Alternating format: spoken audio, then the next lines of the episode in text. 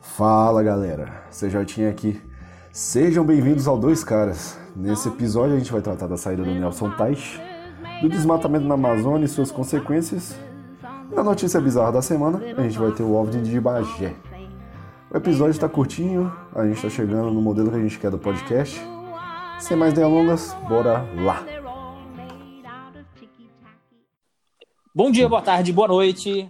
Eu sou Vilela, estamos iniciando o nosso terceiro programa do Dois Caras, onde estaremos trazendo para vocês informações de qualidade, comentários e, claro, a nossa notícia bizarra. Fala aí, CJ. Sejam bem-vindos, galera, ao terceiro episódio. Espero que todos estejam bem nesse período tão complicado da nossa vida aí, né? E hoje a gente vai começar com uma notícia bem complicadinha para piorar esse período.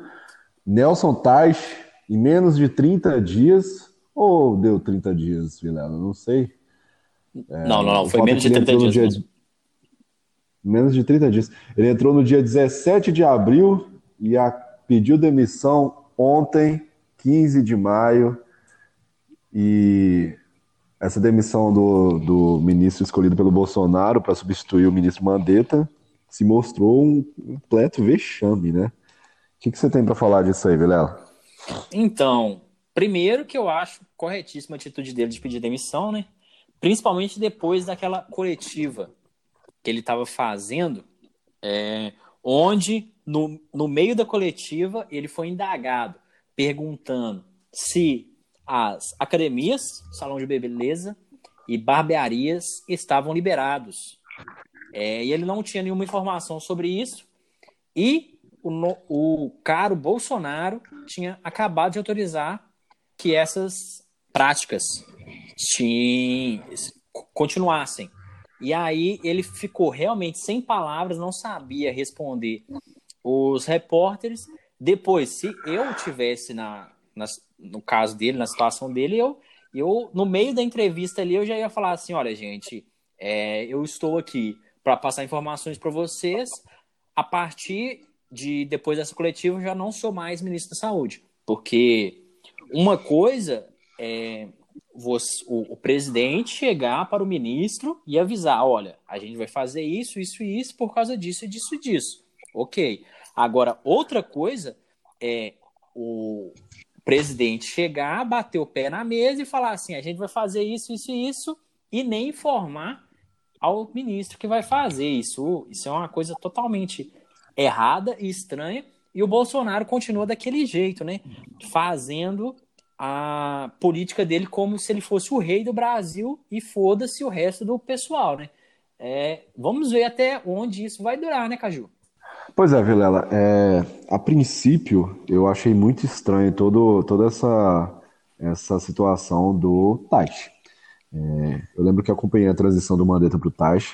E lá no começo, quando teve o primeiro discurso, logo quando o Mandetta foi demitido, que o Taj subiu ao palanque e foi discursar, basicamente ele falou coisas que eram completamente é, de acordo com o discurso do, do ex-ministro Mandetta. E para mim ficou bem estranho, porque a, o, o, Bolsonaro até então fazia uma crítica ao, ao isolamento social, que depois a gente foi ver que se aprofundou bastante, e no momento que o ministro subiu, ele já discursou em uma ideia desfavorável ao discurso e à linha que o Bolsonaro queria manter. E aquilo para mim soou com uma estranheza assim, complicada. E eu, como eleitor, como pessoa, olhei aquilo e pensei, cara, ele acabou de tirar, ele acabou de trocar seis por meia dúzia, literalmente.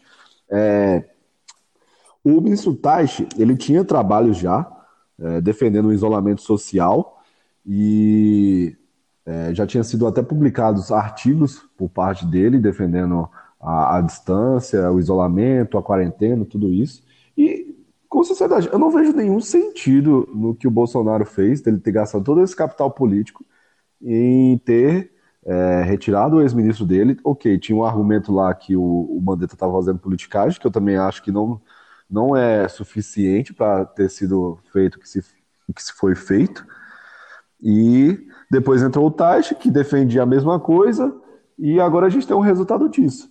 É, o Taish, na minha visão, ele, ele foi bem conciso na, na saída dele. A explicação dele é bastante razoável, é bastante plausível, é bastante coerente.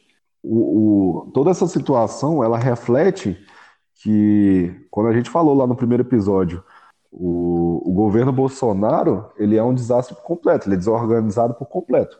A situação que a gente tem agora com o Ministério da Saúde é basicamente que a gente vai passar por uma segunda, uma segunda vez que vai ser reformulado completamente, sendo que na época do Mandetta tivemos até pedidos de demissão de, de integrantes do Ministério que eram funcionários de carreira. É, se eu não me engano, era o Wanderson de Oliveira, que era secretário de vigilância do Ministério, que há 15 anos exercia funções dentro do Ministério, era um, um funcionário de peso que já tinha enfrentado a crise do H1N1 anteriormente, que pediu demissão por questões é, de desavenças com políticas que o governo queria implantar. E a, ele não foi o único, teve outros funcionários de carreira que foram saindo no período que o Mandetta é, também pediu demissão e teve a transição.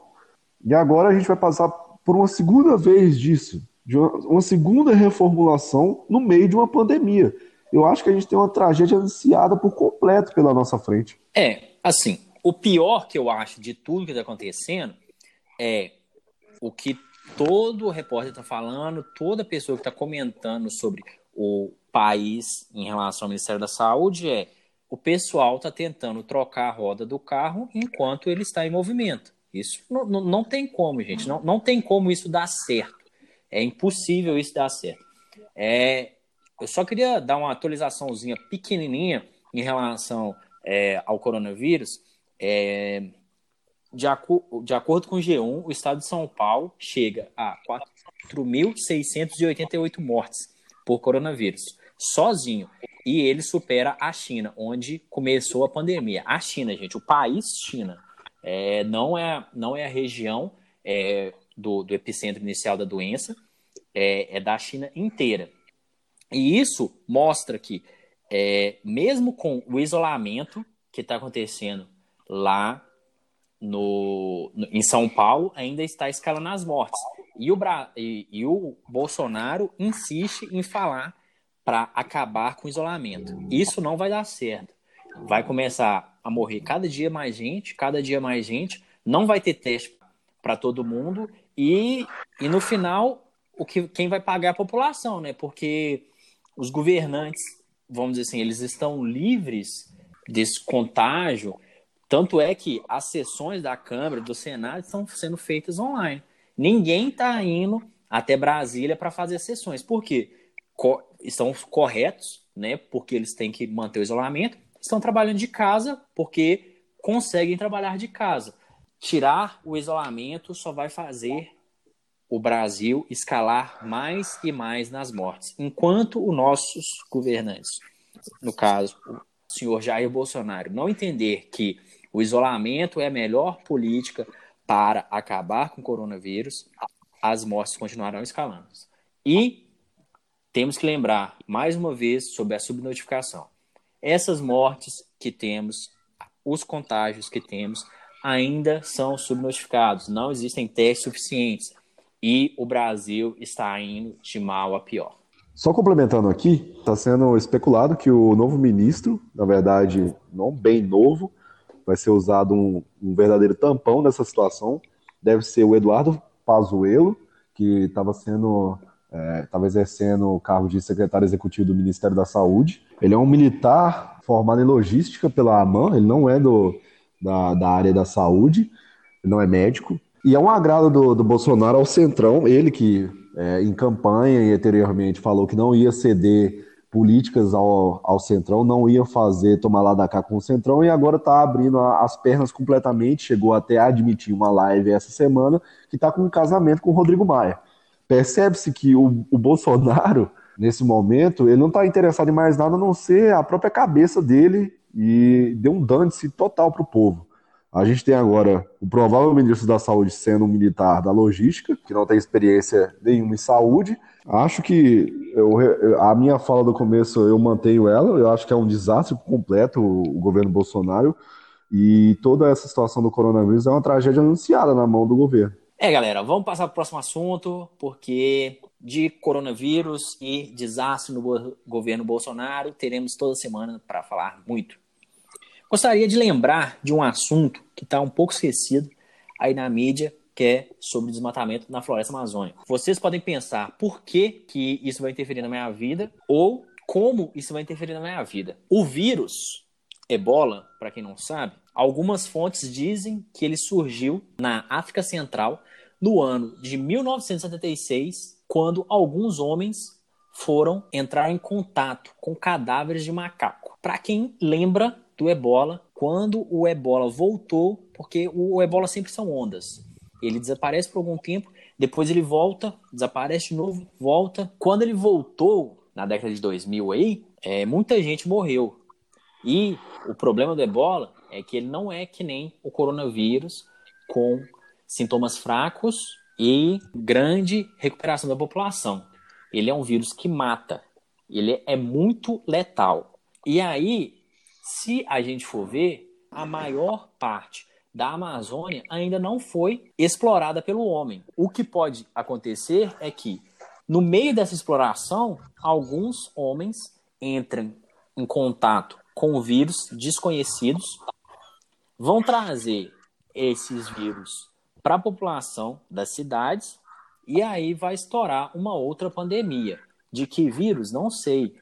Mas isso pode ser uma nova pandemia maior, mais letal e que seriam mais e mais problemas para o Brasil. Eu concordo com o Vilela e eu acho que o ser humano ele, ele, evolui a passos muito, muito rasos. Se você vê as últimas pandemias que nós tivemos no, no mundo, todo, todo, todas elas foram relacionadas a, a, consumo de carne e geralmente consumo de carne de forma é, desvairada, de forma inadequada, às vezes envolvendo ilegalidades, às vezes envolvendo mercados paralelos. No caso dessa nossa agora, é envolvendo um mercado paralelo, que é de Wuhan, de comércio de carne é, ilegal.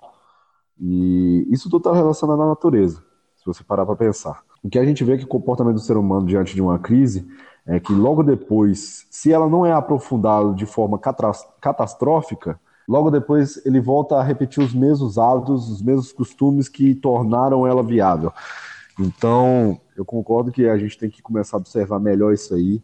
É, a questão da Amazônia é complicada porque a gente está com toda hora que a gente abre o noticiário, a gente vê uma notícia é, de capa que é o coronavírus e a gente esquece do outro lado dos outros, dos outros problemas que podem acarretar em problemas até piores. Eu lembro que no ano passado a gente teve nuvem de fumaça nas cidades do Brasil. E imagine o quão ruim pode ser, no meio de uma pandemia, você ter uma, uma névoa de fumaça em cima de uma cidade brasileira nesse momento.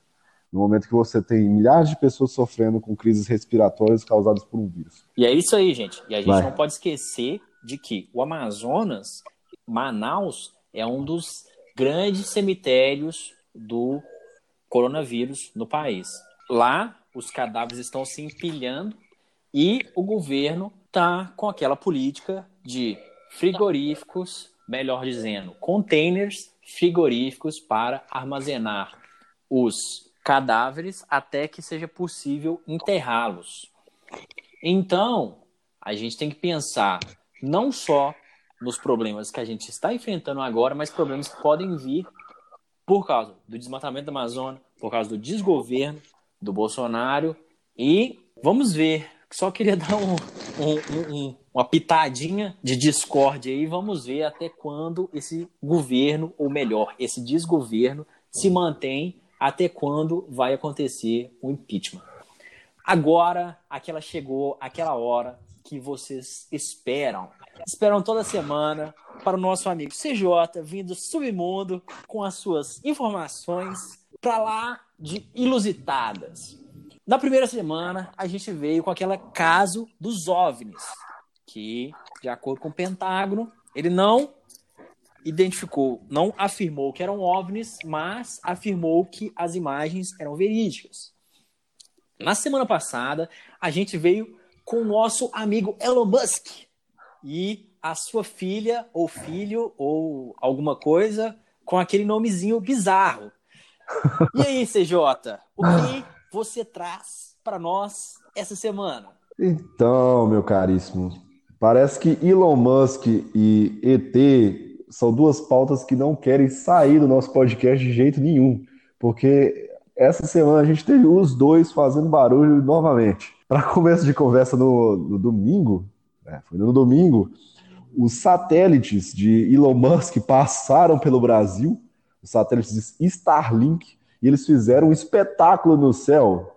O pior é que se você não tivesse essa informação, e é bem capaz que você não teve essa informação, porque ela foi muito pouco noticiada no, no Brasil, você veria e acharia que a gente estava sofrendo uma invasão extraterrestre, porque eram várias luzes passando em sequência, algumas até em formatos diferentes, e eu acho que eu fico imaginando a população do interior olhando para o céu e você vê uma situação dessa. Para vocês terem noção, vocês que estão escutando aí, vão no YouTube e coloquem Starlink, Elon Musk, Brasil, qualquer. Vai ter vários vídeos lá mostrando, vocês vão ver o que eu estou falando. Parece realmente que tá, a gente está sofrendo uma invasão extraterrestre. Se você não souber essa notícia, você vai é, linkar uma coisa a outra no mesmo segundo. Ok, passamos para o meio da semana. Em Magé foi visto, uh, e não tem nada a ver uma coisa com a outra, no começo foi até especulado que tinha a ver uma coisa com a outra, mas não tem foi visto um objeto é, voando no céu com cores assim bem bem características e o pessoal começou até a falar que haveria tido uma queda desse objeto e que ele seria um OVNI.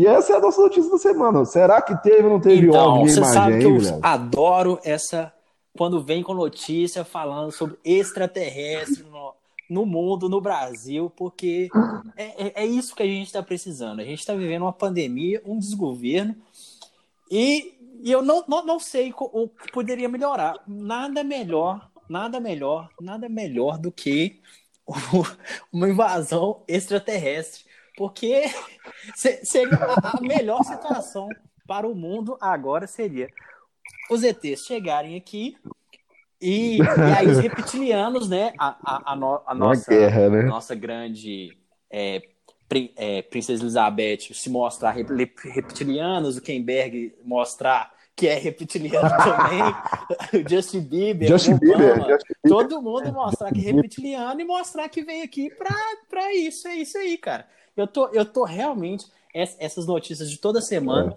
estão se superando e eu adoraria que a cada semana a gente trouxesse mais e mais notícias relacionadas a, a, a esse mundo obscuro. Basicamente, a, aeronáutica lançou um boletim que não viu nada que, é, o, que poderia ter acontecido. Isso sincroniza com aquela notícia nossa, né? Porque é, eu fico pensando assim: há um mês atrás, o Pentágono veio e admitiu que tinha imagens de objetos que eles não faziam a menor ideia do que eram.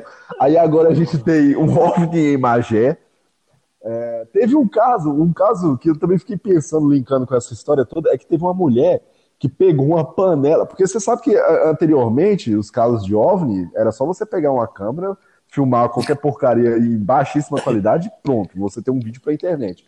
Só que o tempo foi passando, a tecnologia aumentando, agora você tem novos métodos de fazer um vídeo fake de OVNI. Como uma mulher que pegou uma panela, colocou literalmente um drone, subiu ele com umas luzes LED e as pessoas estavam achando que era um OVNI e estavam cultuando uma panela voando no céu com luz LED. Isso, esse OVNI de Magé poderia ser muito bem isso. Mas o caso é que as autoridades não confirmaram o que seria o OVNI de Magé, ninguém sabe o que, que é. E é isso. A gente tem. Um, pelo, pelo menos a gente tem uma coisa bonita lá vendo no céu à noite, todo mundo em quarentena. Vamos tomar um vinho, vamos olhar para cima e ver se a gente acha alguma coisa parecida. É, vamos. vamos, vamos. Pentágono já confirmou mesmo, né, que tem coisa voando aí. Ninguém sabe o que, Vamos que é. esperar aqueles a, os sortudos que vão ser abduzidos para sair desse planeta e ir para um planeta melhor, né? Porque vai que você, sendo escravo em outro planeta, você pode ser, estar melhor do que um brasileiro em, em Manaus ou em São Paulo, enfim. Eu penso o seguinte: se tiver guerra, se tiver guerra com extraterrestre, o mínimo que eu penso é que seja parecido ou igual com Independence Day. Mas não é o novo, mano, não, é, o, é mano, aquele velho com o Smith. Presta atenção, se Entendeu? existe uma invasão extraterrestre e, primeiro, a, a, acabou, acabou. É tipo assim, ou oh, desculpa, vocês podem tomar a Terra, porque Game se over, os caras né? têm tecnologia para sair do planeta deles não, e vir para cá, É, então, então acabou. Não. A gente tem, a gente, a gente tem Will Smith, cara. Eles não têm Will Smith. Will Smith é o cara que lutou contra os ETs de, de, e depois fez um filme lá, eu falei lá, e ele é um cachorro que passa no farol. Entendeu? Então eu confio não, não, não. plenamente em Will Smith. E in it we trust. Verdade, isso aí não, não, não tenho como negar, porque aquele filme Eu Sou a Lenda meu irmão assistiu ele umas 800 vezes, eu assisti ele umas 300 vezes. É um dos melhores filmes que eu já vi e o cara consegue salvar a humanidade de um vírus sozinho com um cachorro, mano. Tipo, mano, o, não, não a, a, realmente, os extraterrestres podem ter qualquer tecnologia, a gente tem o Will Smith. O Will Smith vai salvar a gente. É isso, galera. Por hoje é só, ficamos aí no nosso terceiro programa. Estamos deixando ele um pouquinho mais curto, um pouquinho mais rápido, para que fique mais dinâmico para vocês, atendendo todas as sugestões que estamos recebendo sobre direct. Nosso amigo CJ aí, ele está recebendo no mínimo 50 directs diferentes por dia. Esse cara realmente já está famoso. Essa estatística aí é real, pode confiar. Dou um tchau para vocês. Espero que tenham gostado do nosso programa. Pode me achar no Instagram, 4.vilela. Chega lá, dá o oi. Diga sugestões, traga notícias para a nossa bizarrice da semana, porque às vezes nosso amigo CJ não, não está tão profundo no submundo quanto vocês. E vocês podem surpreendê-lo, que eu acho difícil. Mas por, por hoje é só, galera. Até semana que vem. Um abraço e um beijo. E um tchau.